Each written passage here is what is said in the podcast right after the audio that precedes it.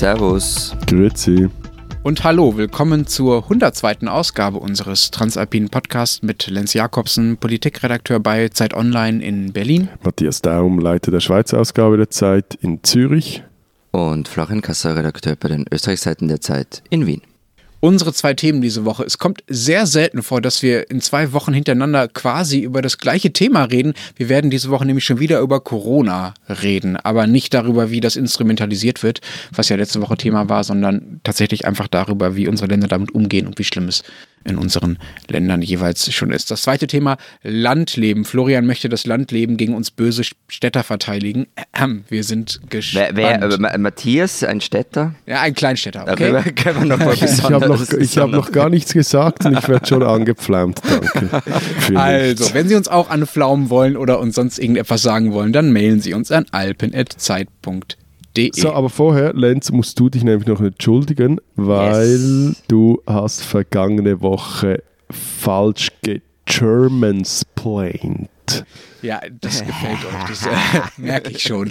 Aber ja, ihr habt leider recht. Ich habe euch äh, in der vergangenen Folge gleich mehrmals so doof von der Seite korrigiert, als ihr vom Coronavirus gesprochen habt und behauptet, das Ding hieße Covid-19 stimmt halt leider nicht. Covid-19 ist äh, die Krankheit, Corona ist der Virus oder noch genauer SARS-CoV. 2 nennt sich dieser Virus. Womit wir auch schon äh, mitten im Thema sind nach dieser Korrektur, mea culpa meinerseits. Wie ist denn der Stand bei euch gerade in Sachen Corona? Wir können ja mal mit den Zahlen vielleicht anfangen. Wir sind hier in Deutschland bei mittlerweile 163 bestätigten Fällen. Das ist der Stand am Dienstagmorgen, zu dem wir diese Sendung äh, aufzeichnen.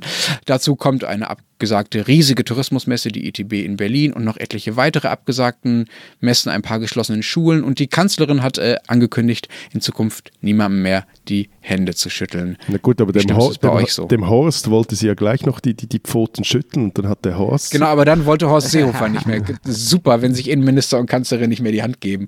Aber das war, glaube ich, ironisch gemeint. Also, wie schlimm ist das bei euch? Also auch eben, Stand Dienstagmorgen sind jetzt, habe vorher noch kurz gecheckt, 44 bestätigte Corona-Fälle in der Schweiz. Und äh, ich habe mir selber eine zünftige Erkältung eingefangen, deshalb gestern mal Homeoffice gemacht. Man will ja kein Assi sein und niemanden erschrecken.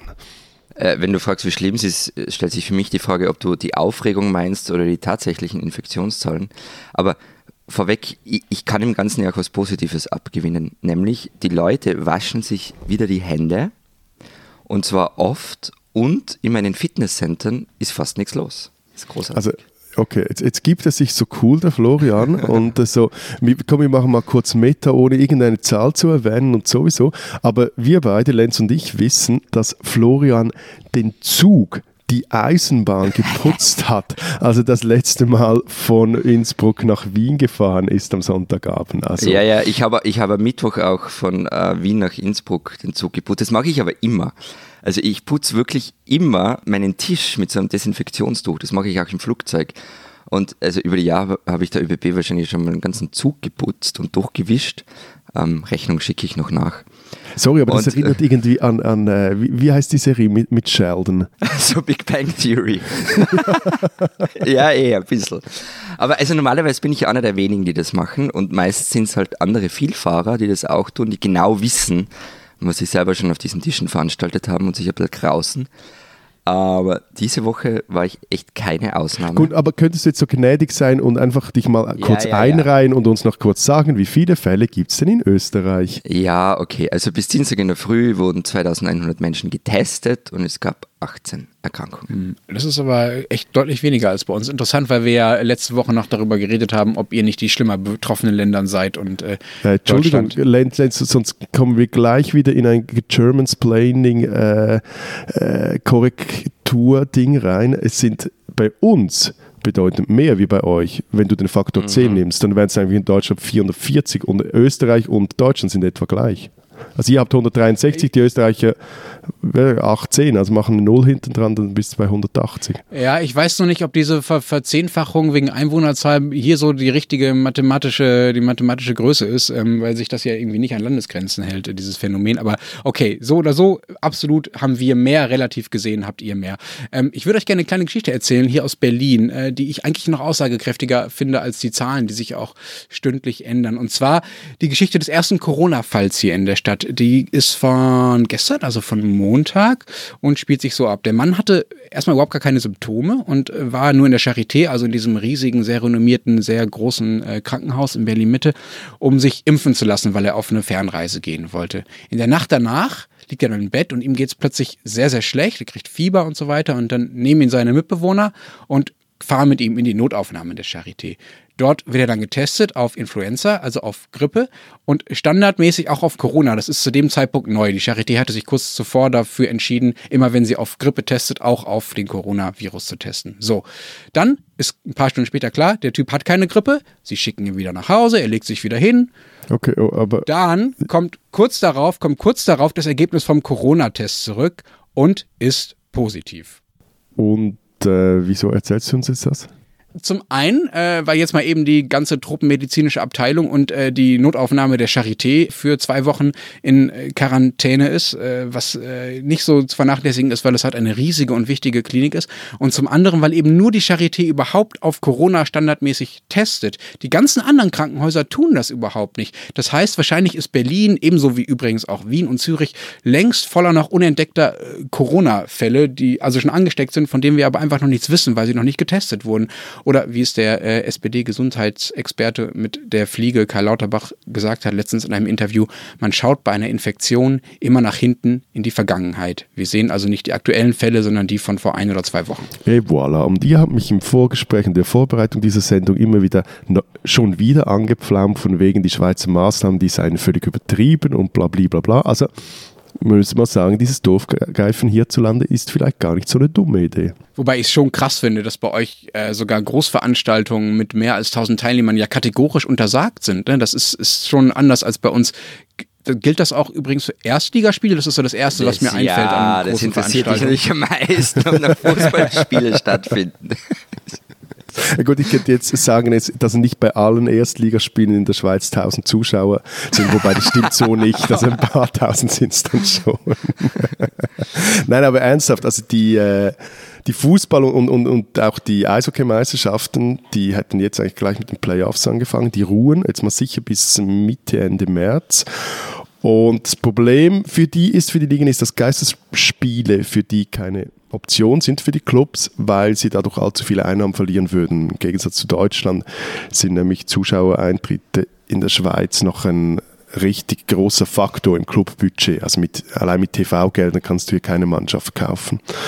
Ähm, aber ich, ehrlich gesagt, ich kann mir nicht vorstellen, dass das in zwei, drei Wochen alles ganz anders sein soll. Also wenn du man sich auch anschaut, was äh, die Epidemiologen und anderen Experten sagen, wie sich jetzt dieses Corona-Dings entwickeln wird, da sprechen wir dann eher irgendwie von Frühsommer und Frühsommer ist meistens Mai und dann sollte eigentlich sicher die Hockeymeisterschaft vorbei sein und auch die Fußballmeisterschaft vorbei sein und dann wäre eigentlich auch noch die Hockey-WM in der Schweiz im Mai. Also ich würde jetzt mal sagen, es könnte durchaus sein, dass wir heuer weder einen Fußball-Schweizer Meister noch einen Eishockey-Schweizer Meister küren werden.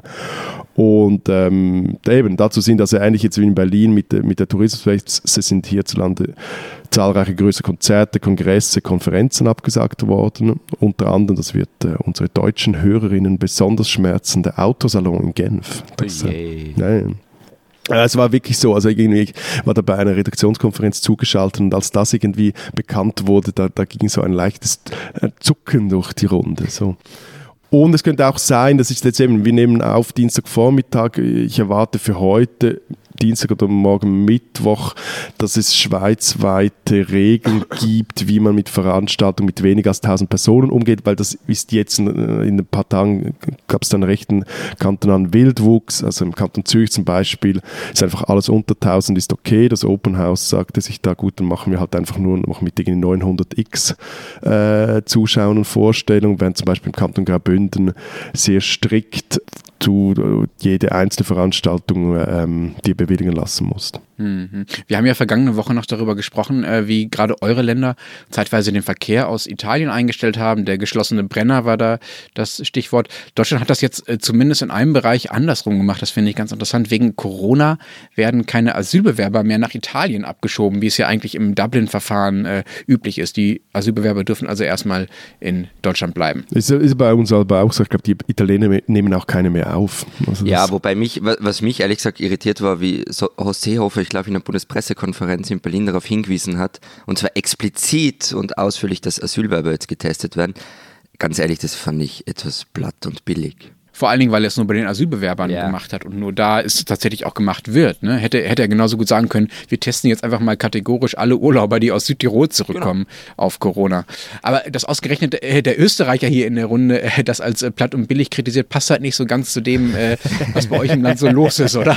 Bei euch wurde doch sicher schon längst eine Verbindung zwischen Corona und der neuen Flüchtlingskrise an der türkisch-griechischen Grenze gefunden, so wie ich eure Boulevardmedien, eure Parteien ja, kenne. Natürlich. Also wird, es wird aus allen Rohren gefeuert. Also die beste Überschrift in der Hinsicht war, also die beste, ich hoffe, man hört die Ironie und den Sarkasmus, ähm, Geheimdienstexperten warnen Virus-Terror, warum der neue Asylstrom so gefährlich ist. Also das stand in einem ziemlich einflussreichen, großen Online-Medium. Ich finde es immer so schön, dass du irgendwie, es ist so, das, das kommt mir so viel, man darf den Namen des Allmächtigen nicht äh, erwähnen bei dir, wenn es um den österreichischen Boulevard geht. Äh, äh, hat das Ding auch einen Namen?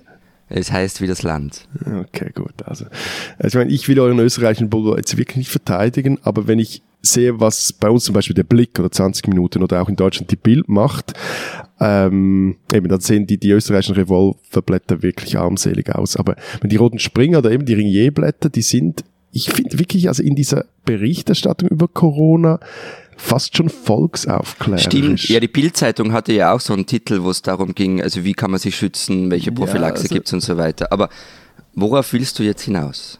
Nein, das bei, bei dir, ich, ich, ich höre den Unterton schon seit Anfang der Sendung und äh, ich finde, der ist vor allem auch unter Linken äh, recht verbreitet, so dieses ironisch-zynische, no. wenn es um, um, um, um das Coronavirus geht, das eben alles Panik, alles übertrieben. Und jetzt mal unabhängig, jetzt nicht auf dich gemünzt, aber so, aber mich irritiert dieser Unterton. Und zwar, also eben, wenn, wenn ich lese und höre, was, was die solchen Experten sagen, dann, dann ist mit diesem Ding nicht zu spaßen. Und zwar jetzt weniger für uns drei, die wir plus minus äh, gesund sind und nicht, noch nicht allzu alt so, aber gerade, also wenn du die Mortalitätsrate unter älteren Leuten anschaust, das ist durchaus furchterregend. Aber wenn zum Beispiel in, der, der, der, in anderen Politikbereichen, also zum Beispiel beim Klimawandel, die, die Linke dann den Recht, die rechten anpflaumen, weil sie den Experten nicht zuhören würden, sind jetzt nun bei diesem Virus also die Linken, die hier äh, mit diesem alles Panik, alles irgendwie nur übertrieben am Sachverstand der Wissenschaftler zweifeln. Also ich, ich finde das seltsam und ich kann mir das irgendwie nur damit erklären, weil ihnen die Konsequenzen, die eine durchgreifende Seuchenbekämpfung hätte einfach nicht in den ideologischen Kram passt, weil es halt da auch um Abschottung, weil es da um auch mal Zeugs lahmlegen, Grenzen dicht machen geht, etc. Also nichts für ungut, aber also wenn ich dann in euer, euer Parlament schaue und rechte Politikerinnen sehe, wie zum Beispiel äh, Matula Blocher, die mit einer Mundschutzmaske in die Debatte kommen ist. Und jeder weiß, da wären wir wieder bei den Expertinnen und Experten, auf die wir alle nicht hören würden, wenn es nach dir geht, die nützt halt nichts. Die nützt gar nichts. Hm, also, hm, hm. tut mir leid, Matthias, wirklich. Wie, wie sieht es denn bei euch äh, in Sachen Schulen und Kitas aus? Wurden da schon äh, Institutionen äh, dicht gemacht wegen des Virus? Also bei uns, bei uns wurde Schulen nicht, sollen auch nicht werden. Eine Privatschule in Wien ähm, wurde geschlossen, die Vienna International School. Bei uns war es ein Kindergarten in Spreitenbach, weil es dort aber einen äh, Fall gab, also ein, ein Betreuer, ja, war der, der, der, der, war positiv und jetzt ist der Kindergarten bzw. sind die Kinder stehen für zwei Wochen unter Quarantäne, wobei eben Schulen schließen eigentlich eine richtig dumme Idee ist. Ja, ah, jetzt erfahren wir. Meinst du jetzt in Fällen, in denen es äh, bewiesene Fälle in den Schulen gibt oder meinst du, äh, wenn man kategorisch die Schulen schließen würde? Ne, vor allem mal, wenn man kategorisch die Schulen schließen würde. Also das, das eben das Coronavirus ist ja für Kinder viel weniger schlimm als für ältere Personen. Und das sind jetzt übrigens nicht meine Gedanken, sondern das ist die offizielle Doktrin des Bundesamts mhm. für Gesundheit. Und wenn nun aber die Schulen geschlossen würden, wer übernimmt dann die Kinderbetreuung? Weil die Eltern ja trotzdem noch arbeiten gehen müssen.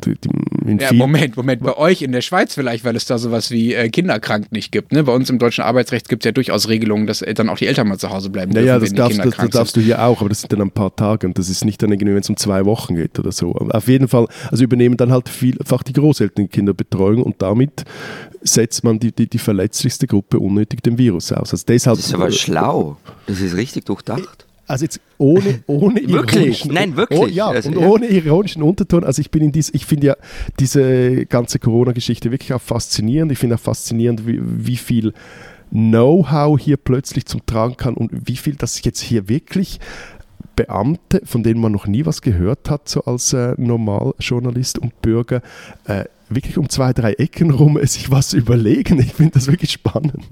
Okay, jetzt sind wir, glaube ich, bei einem ganz zentralen Punkt, nämlich äh, während Matthias sich äh, total darüber freut, wie kompetent doch sein Staat ist, äh, hat Florian jetzt ja schon mehrmals durchscheinen lassen, dass er da eher Sorge äh, vor Panik hat. Und ich finde die Frage, wie, sagen wir mal, Staatsgewalt und äh, Seuchenbekämpfung zusammenhängt, sehr interessant. Es gab da in der, in der Süddeutschen Zeitung äh, einen ganz guten Text, der sehr konkret beschrieben hat, dass der Umgang mit Seuchen im Mittelalter, genauer gesagt im Spätmittelalter, einer der Anlässe war, an denen sich die äh, modernen demokratischen Staaten überhaupt erst entwickelt haben. Also das mit der Seuchenkontrolle, so hat es der französische Historiker Michel Foucault äh, gesagt, der da zitiert wurde, die durchgängige Rasterung einer Bevölkerung mittels der politischen Macht erst erfunden wurde. Das heißt, also die Kontrolle, die der Staat in solchen Momenten ausübt, ist nichts Fremdes oder irgendwie Neues für Demokratien, sondern gehört unmittelbar zu demokratischen Staaten dazu. Und dem steht ja auch auf der anderen Seite diese Fürsorgeerwartung der Bürger gegenüber, dass sie halt mit sowas eben nicht allein gelassen werden. Also da ist Staatsgewalt durchaus etwas, was auch akzeptiert wird von Bürgerseite. Also ich finde den Vergleich interessant und man könnte wahrscheinlich eine Stunde nur darüber diskutieren. Ähm, ganz kurz noch, ich meine, Foucault bezog sich halt auf die Pest und ich finde es nicht nur aus dem Grund bisschen problematischen Vergleich. Also wir reden halt von einer Zeit, in der es keine Nationalstaaten gab, keine Demokratie und so weiter. Aber gut, sparen wir uns das. Und wenn du hier mit äh, Namen um dich wirfst, dann möchte ich mal kurz auf einen Text aus dem New Yorker verweisen. Und äh, da gab es nämlich einen spannenden Aspekt und ich finde, den kann man auch bei der aktuellen Corona-Geschichte ähm, anschauen. Und ähm, in dem Artikel wird beschrieben, wie politische Geheimhaltung und das Runterspielen der Gefahr durch Regierungen die Ausbreitung von Epidemien begünstigt haben. Also und zwar egal, ob das die äh, Cholera-Epidemie von 1892 war in Hamburg oder die spanische Grippe in den 10er Jahren des 20. Jahrhunderts. Und, und, und genau und diesen, Moment, was hat das jetzt mit Corona zu tun? Ja, nein, also Moment, dieser, jetzt dieser, erstmal nur Geraune. Genau, nein, nein, es geht einfach um, äh, wir spielen eine Gefahr herunter als Regierung und damit begünstigen wir aber die Ausbreitung davon. Und genau diesen Spagat, das ist das, worüber wir vergangene Woche geredet haben und worüber wir diese Woche reden und mit Matthias irgendwie so sagen wir mal, einen Mittelweg finden sollten. Ich finde diesen Spagat nämlich interessant und ich finde auch, dass die europäischen Politiker den gerade gar nicht schlecht schaffen. Also zwischen offener Information, möglichst transparent und umfassend und gleichzeitig eben keine Panik schüren. Also im Grunde das Gegenteil davon, was in China am Beginn gemacht worden ist. Mhm. Wobei ich schon den Eindruck habe, dass unsere Länder da unterschiedlich vorgehen. Also, dass die Schweizer Maßnahmen schon mal deutlich Klar, drastischer total. sind als die in unseren Ländern. Und da bin ich ja bei dir und deshalb meinte ich das vorher mit einem Mittelweg, den es vielleicht geht, gibt. Ja, gut, aber Entschuldigung, aber du kannst nicht ein bisschen Viren bekämpfen, das geht einfach nicht. Also, ich meine, das sieht man halt auch an der Situation in Norditalien, wo ein bisschen Viren bekämpft wurden zuerst und dann geriet die Situation außer Kontrolle. Und äh, sorry to say, aber das sieht man halt auch in Deutschland. Also im Gegensatz zu Österreich und der Schweiz sind in Deutschland nicht mehr alle Fälle oder nicht mehr alle Ansteckungsketten wirklich verfolgbar. Und mhm. aus epidemiologischer Sicht ist das, dass das Ding außer Kontrolle gerät. So. Und ich meine, äh, damit ich jetzt auch noch etwas klug scheißen kann äh, und mit meinem weltläufigen Medienkonsum angeben kann. Wobei ich muss ja hier sagen, ich habe heute in meinem. Ich habe echt die, die, die Schleusen geöffnet hier, ne? Wobei. Einmal Foucault sagen und alle geben an. Wobei noch viel schlimmer, ich habe ja heute in meinem What the Foucault T-Shirt geschlafen, um als, als Vorbereitung für diese Sendung. Aber egal, eben, damit ich jetzt mit dem, meinem weltläufigen Medienkonsum angehen kann. Also äh, in der New York Times hat es, hat es einen spannenden Artikel, der den Titel trug: To take on the coronavirus go medieval on it. Also man müsse da mittelalterliche Methoden mit denen reinfahren. Und äh, eben, also zurzeit funktioniert halt in der Schweiz vermutlich wird es ja auch in Österreich die Taktik noch, einfach jedes Feuer auszutrampeln, das aufflammt. Und dass dies auch weiterhin gelingt, braucht es halt etwas mehr als ein paar Hygienevorschriften. Und dazu kommt, das finde ich in diesem Fall halt wirklich wichtig, das wird jetzt von den Behörden nicht so offensiv kommuniziert, aber es gilt Dafür halt hier bist auch, ja du da. Danke. Endlich, endlich wird meine Stellung in diesem Staat von jemandem richtig eingeschätzt. So. Nein, aber Wer regiert die Schweiz? Fragezeichen. Nein, aber gilt in diesem Fall auch das passenderweise alte chinesische Sprichwort, nämlich ab und zu musst du einen Huhn schlachten, um die Affen zu verschrecken. What? Äh, Normalerweise sind Sprichwörter ja irgendwie aus sich heraus verständlich. Das hier nicht. Bitte erkläre, Matthias. Na, also dem, diesem Veranstaltungsverbot hier in der Schweiz ist ja so ein, das trägt ja so einen Schockmoment in sich. Also, und dieses Schockmoment, so, hups, jetzt, jetzt gilt es ernst, das hat die Aufrufe zu mehr Hände waschen, keine Hände schütteln und Homeoffice, würde ich sagen, maximal verstärkt. Wobei, also ein Punkt muss ich jetzt trotzdem noch sagen, was ich wirklich bedenklich finde, und da geht es nicht darum, dass, dass, ich selber Journalist bin, dass wir drei Journalisten sind. Also es findet ja auch die jetzige Frühlingssession der eidgenössischen Räte unter Ausschluss der Öffentlichkeit statt. Also das heißt, es werden keine Besucher auf den Tribünen geduldet und vor allem aber werden nicht fest akkreditierte Journalisten vom, aus dem Bundeshaus ausgeschlossen. Ähm, gleichzeitig werden aber Lobbyisten weiterhin reingelassen. Das ehrlich gesagt finde ich, also da finde ich, geht es dann schon auch etwas zu weit. Womit wir wieder äh, bei den Medien und ihrer Rolle wären in äh, dieser Situation. So, lass uns doch darüber äh, nochmal reden. Es gibt ja da so eine Art Gretchenfrage, über die wir jetzt auch schon in dieser Sendung, letzte Sendung auch schon ein bisschen ansatzweise geredet haben. Ich würde es gerne nochmal expliziter machen. Die Frage ist, glaube ich, inwieweit sollen Medien die Stimmung in der Bevölkerung aufgreifen und das Bedürfnis nach Updates und Informationen, das es da so gibt, äh, stillen? Und inwieweit sind sie dann dafür verantwortlich, wenn sie diese, diese Stimmung und vielleicht auch diese Panik dann letzten Endes äh, verstärken oder erst erzeugen. Das ist, glaube ich, das große Dilemma. Ja, aber da braucht man gar nicht über andere sprechen, sondern da können wir auch über uns selber reden, weil es war ja nicht so, dass wir uns von Anfang an einig waren, dass wir diese Woche noch einmal über Corona sprechen sollen. Denn also egal wie ja, man. Du warst die Bastion der Seriosität. Nein, gar nicht. Jetzt warte mal. Also egal wie man es halt dreht und wendet und auch egal wie seriös man es macht, man gibt dem Thema irrsinnig viel Fläche und trägt damit auch zur Aufregung bei. Jetzt kann man Matthias Logik folgen und sagen, und ich kann ihm auch was abgewinnen. Das macht Sinn, weil es führt auch in der Bevölkerung eben dazu, was ich am Anfang gemeint habe, dass man sich die Hände wascht, dass man im Zug mal das Tischchen abputzt und solche Sachen. Gleichzeitig ist es halt so, wenn man das, wenn das dann ins Extreme geht, also es gab oder gibt nach wie vor so Live-Ticker, also wirklich Ticker, dazu, wann, wo gibt es einen Verdachtsfall, wo ist wieder was außer Kontrolle geraten oder vermeintlich außer Kontrolle geraten. Bei Zeit Online gab es ja auch diesen Titel, dieses Virus kann außer Kontrolle geraten. Und äh, ja. Ja, und, ne, ja. und der Punkt ist, nichts davon ist etwas Besonderes. Also, dass es in Wien Corona-Fälle geben wird, das war einfach klar. Das hat auch Sebastian Kurz immer schon gesagt. Und also wie groß macht man dann die Aufregung, wenn der erste Fall irgendwo bekannt wird oder der erste Verdachtsfall irgendwo bekannt wird? Also ich finde. Also ich sehe schon, Florian, ähm, du hältst es da eher mit äh, unserer deutschen Kanzlerin, die ja dafür bekannt ist, äh, nicht so viel auf, nicht so viel übrig zu haben für große Aufregungen. Angela Merkel hat äh, zum Coronavirus schon am Wochenende gesagt, es gehe jetzt darum, mit Maß und Mitte mit dem Virus umzugehen. Ja, aber eben Frau Merkel ist es äh, auch in ganz vielen anderen Politikbereichen eher ein Auslaufmodell, aber das ist eine andere Geschichte. Und ich meine, also Entschuldigung, dieses Virus kann außer Kontrolle geraten. Klar. Und das sind ja nicht irgendwelche Newsdesk-Hysteriker, die das behaupten, sondern, sondern, das sind Leute, die sich Tag ein, Tag aus mit solchen Fragen beschäftigen. Das sind, das sind ja Wissenschaftler, die das sagen, die, die das aufgrund von empirischen Daten, von Erfahrungen aus anderen Epidemien etc. pp. sagen. Und Kopfvertelli, also da verstehe ich dich jetzt schon nicht. Man kann doch den Leuten auch oder gerade auch bei, gerade bei diesem Thema einfach die Wahrheit zumuten und auch mal ein Konjunktiv ich zumuten. Ich sage ja niemand, dass sie Wahrheit... Äh, also ja, also ich finde, ich meine, ein Beispiel jetzt hier auf der Schweiz. Ja. Das ist ein gutes Beispiel, weil, weil, das Interview äh, in der NZZ abgedruckt wurde. So, also da hat Christian Althaus, das ist ein Epidemienforscher der Uni Bern, eben der Neuen Zürcher Zeitung, ein Interview gegeben. Das Interview war spannend, aber er hat sich auch in dem Interview dazu verleiten lassen, Worst-Case-Szenarien als mögliche Szenarien zu bestätigen. So, also 20 Minuten und der Blick nahm dann die Äußerungen auf. Und Althaus ärgerte sich auf Twitter, dass die nun mit den von ihm bestätigten schlimmsten Szenario 30 gibt es 30.000 Tote in der Schweiz, dass die beiden Medienhäuser, die beiden Medientitel aus dem einen Titel machen. Gut, äh, ich meine, das war zum einen von ihm naiv zu glauben, dass wenn er sowas äh, bestätigt, dass das nicht aufgenommen wird. Zum anderen hätte er sich vielleicht in diesem Fall jetzt auch überlegen müssen, ob er das wirklich so bestätigen will äh, in seiner Rolle als äh, Wissenschaftler in einem Blatt wie der NZ. Aber vor allem ein Detail ist interessant und das finde ich sagt sehr viel darüber aus und da bin ich völlig nicht bei dir, Florian, wie diese, zumindest in der Schweiz, diese äh, öffentliche also Debatte oder die Information äh, geführt wird. Beide Medien die nicht bekannt sind für allzu viel äh, Differenzierung etc. Beide Medien titelten im Konjunktiv. Also was kannst du mehr erwarten von zwei reichweitenstarken Titeln, als dass sie im Konjunktiv äh? Äh, also ich, ich, ich sehe das wirklich völlig anders wie du.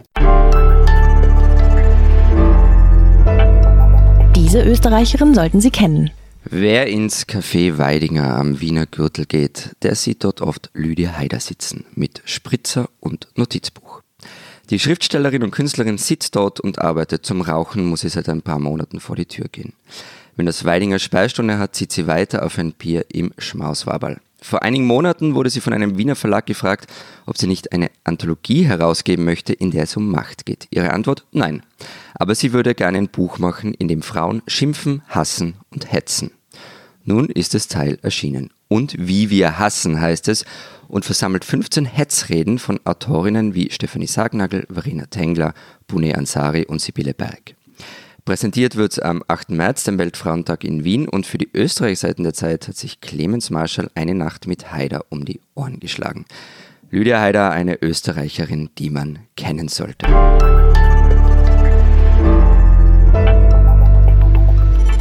Unser zweites Thema, äh, Florian, du willst übers Landleben reden, was wir auch schon ein paar Mal getan haben. Und so wie du dir bei Corona nicht so wirklich sicher warst, ob das wirklich äh, richtig ist, das diese Woche nochmal zu thematisieren, war ich mir ehrlich gesagt bei diesem Thema nicht so wirklich sicher, ob ich es nochmal spannend finde. Das als total motivierender Teaser für alle Hörer, die Drehen Sie wollen. ab. Das war's für diese Woche. Nein, ich glaube, das liegt auch daran, dass ich da nicht so ganz begeistert von war, weil mein Eindruck ist, dass diese Landromantik, um die es dann ja meistens geht, überhaupt nichts Neues ist. Also im Prinzip fußt die ganze deutsche Romantik zu großen Teilen ja äh, darauf, ebenso wie die Welt sich von so Leuten wie beispielsweise Jean-Jacques Rousseau, der ja auch irgendwie diesen äh, vermeintlich natürlichen, ehrlichen, ursprünglichen Landmenschen gegen den irgendwie korrumpierten verlogenen Städter ins Feld führte. Also Landromantik ist doch eigentlich Jahrhunderte alt. Was, warum Aber- sollen wir jetzt aber- darüber reden? Nein, stopp, aber als erstes soll doch Florian jetzt mal erzählen, wieso wir überhaupt Genau. oder er, er Es ist- auf die Idee kam. Es gibt Wir wollten ja nicht, aber er kam auf die Idee. Ja, ja. Nein, es gibt einen Grund, und zwar ist ein neues Buch erschienen von äh, Werner Betzing, ein Alpenforscher, den wir, glaube ich, hier schon mal erwähnt haben. Ähm, das nennt sich Landleben. Ähm, und ähm, wir haben auch einen Text dazu diese Woche auf den Schweiz- und den Österreich-Seiten der Zeit. Und kurz auf dich eingehend, Lenz, also ja, es war, aber es war halt immer rückwärtsgerichtete Romantik. Also so sehe ich auch die deutsche Literatur des 19. Jahrhunderts mag. Also progressiv waren die Romantiker nicht wirklich. Und Äh, sonst wäre es auch nicht Romantik, sondern Realismus, Ja, oder? ja, wenn rückwärts gewandt wäre.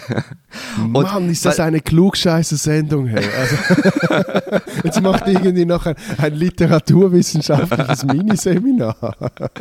Na, und, und äh, Betzing geht es eben genau äh, darum, ähm, dass es eben nicht um eine verlogene Landromantik geht, sondern eine nach vorn gerichtete. Ihm geht es darum aufzuzeigen, warum es wert ist, das Landleben aufzuwerten, beziehungsweise das urbane und das rurale Leben als gleichwertig anzusehen. Und er beklagt halt den Verlust ähm, des Landlebens. Also was ich ja bei Betzing interessant finde, dass er ja, wenn er vor allem über die Alpen schreibt, dort etwas mäßig Verklärendes hat. Also er ist ja zum Beispiel Ja. auch einer dieser Vertreter, die vehement sich dagegen wehren, dass man äh, mit äh, echten Alpenräumen zum Beispiel einfach ein, so ein Laissez-faire verbindet, dass man einfach alles wieder der Natur überlassen soll.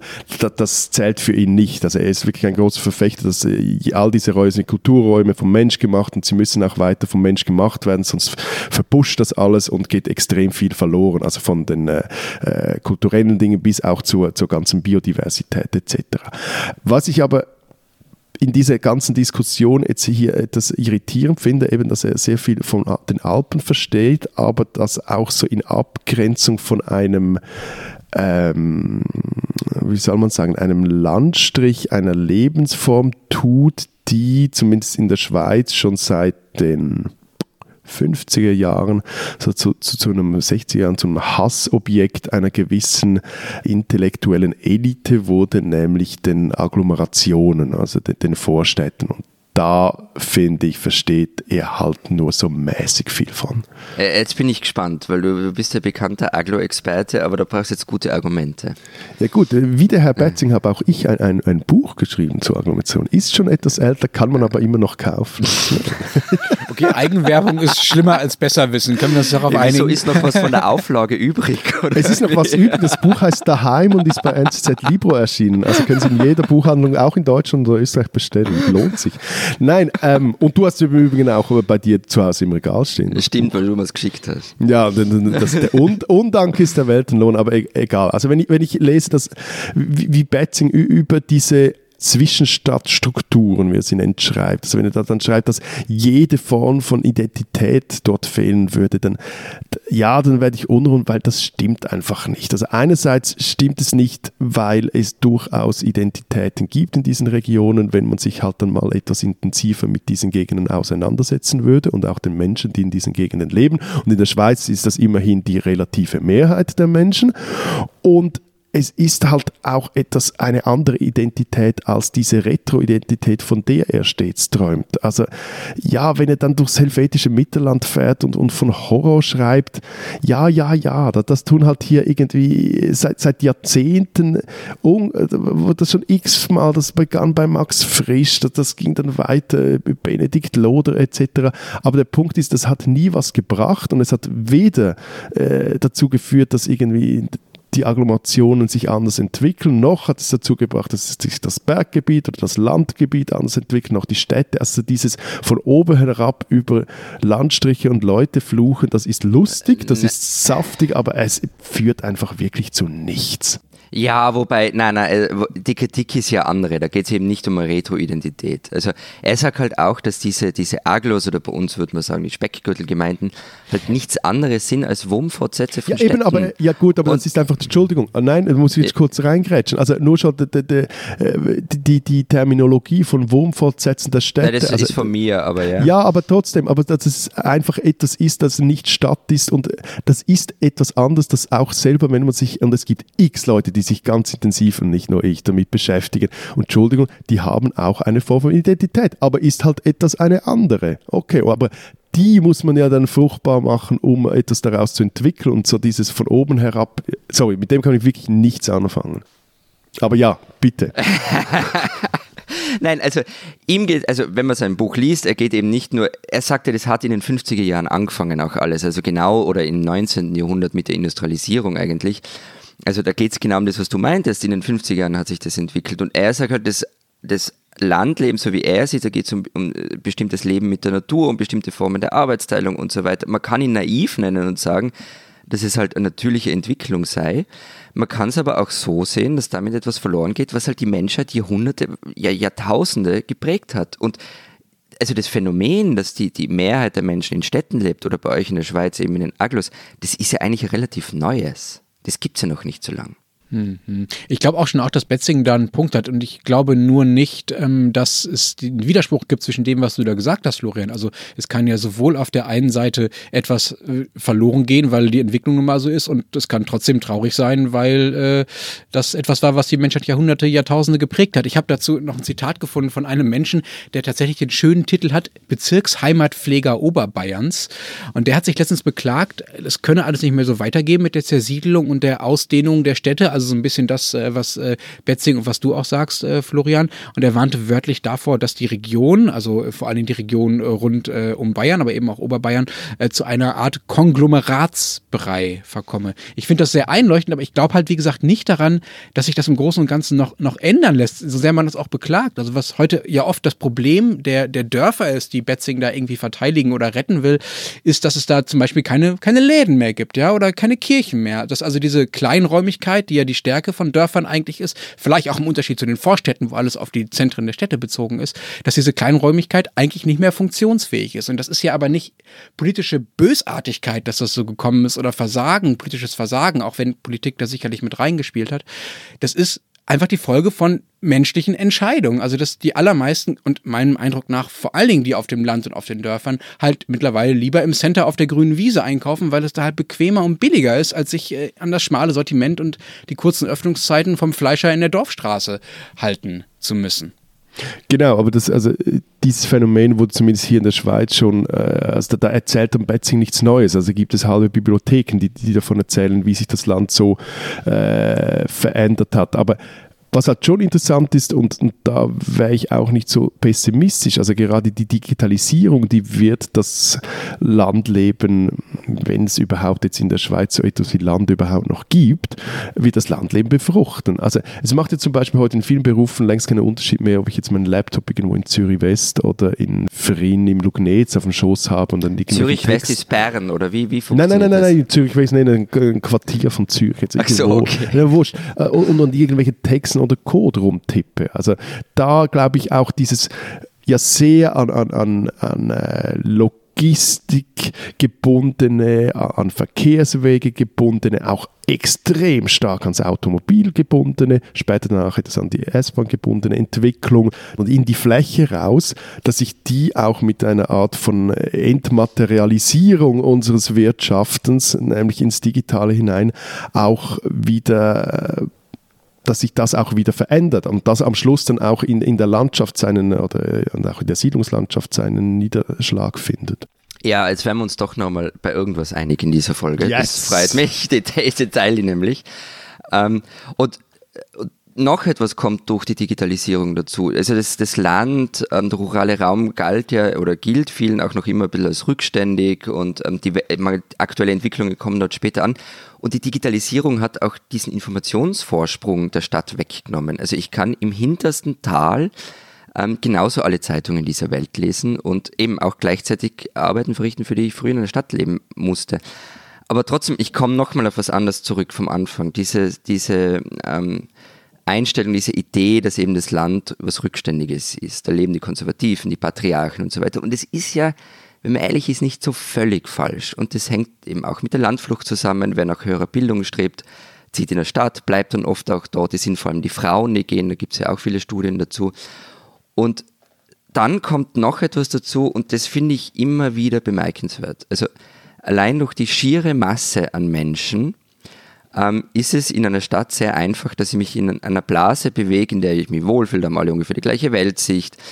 Ähm, und das geht am Land nicht. Also wenn du als Beispiel linksliberaler Grüner in einem Dorf in ähm, Kärnten wohnst oder in der Steiermark, ähm, dann hast vielleicht ein paar ideologische Mitstreiter, aber du wirst zwangsläufig viel mehr mit gegenteiligen Meinungen auch in einem Alltag konfrontiert, weil sich halt alles in so einem kleinen Mikrokosmos abspielt. Ja, ein Gegenbeispiel. Also ich gehe mehrmals Bitte. im Jahr in Bitte. denselben Ort in den Bergen in die Ferien. Man also du spielst ein bisschen Toskana am Land. Nein, nein, nein, nein, nein, aber ich meine, das ist ein Bauerndorf, etwas mehr über 100 Einwohner, funktioniert recht gut, aber ich meine, die Geschichten, die man dann dort hinter vorgehaltener Hand mitbekommt, darüber, wer mit wem übers Kreuz liegt, wer wen wo rausgeekelt, geschnitten hat und auch diese Dorfkönige, die sich dann jenseits aller demokratischen Strukturen äh, noch halten können an solchen Orten. Also ja, da, da lobe ich mir dann die Zustände in einer Schlafgemeinde in der Agglomeration. Die spinnen, die Österreicher. In Österreich macht die schwarz-grüne Regierung da weiter, wo die schwarz-blaue aufgehört hat. Nein, nicht mit Party machen auf Ibiza, aber bei der Härte gegen Asylbewerber. Die Rechtsberatung für Menschen, die im Land um Asyl ansuchen, die soll nämlich verstaatlicht werden. Die Verträge mit den NGOs, die das bislang übernommen hatten und auch eine unabhängige juristische Betreuung sicherstellten, wie das auch in der Schweiz zurzeit immer noch üblich ist, die wurden gekündigt. Und zwar von der grünen Justizministerin Alma Sadic. Sie verweist darauf, an das Koalitionsprogramm gebunden zu sein und darin ist diese Maßnahme halt nun festgehalten. Künftig soll die sogenannte Bundesbetreuungsagentur diese Dienstleistung, also auch die juristische Betreuung und Beratung übernehmen. Sie aber wiederum steht im Einflussbereich des Innenministeriums, also eigentlich des Gegenüber eines Asylbewerbers, während er in so einem Verfahren steckt. Hm. Also, liebe Österreicherinnen, liebe Österreicher, eure Rechtspopulisten haben sich ja auf dieser spanischen Insel im Red Bull Wodka-Rausch selbst aus dem Spiel genommen. Aber steht ihr jetzt wirklich so sehr auf deren Süßgetränke und deren Politik, dass ihr das Ganze auch ohne die durchzieht? So ein bisschen spinnt die halt wirklich.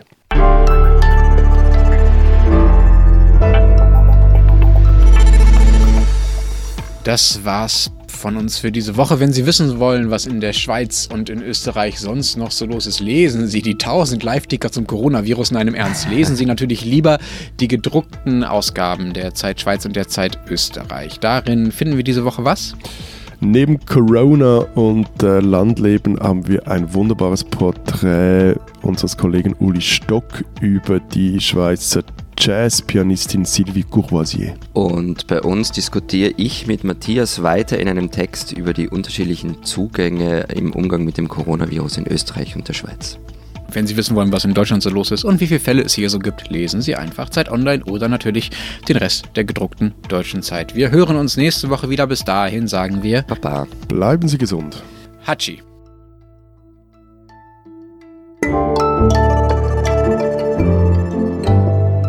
Donald Trump, Bernie Sanders, ein langer Präsidentschaftswahlkampf, Waldbrände, außenpolitische Debatten, Rassismus, Waffengewalt. Verlieren Sie den Überblick? Wir geben Orientierung alle 14 Tage im neuen Zeit Online Podcast OK America.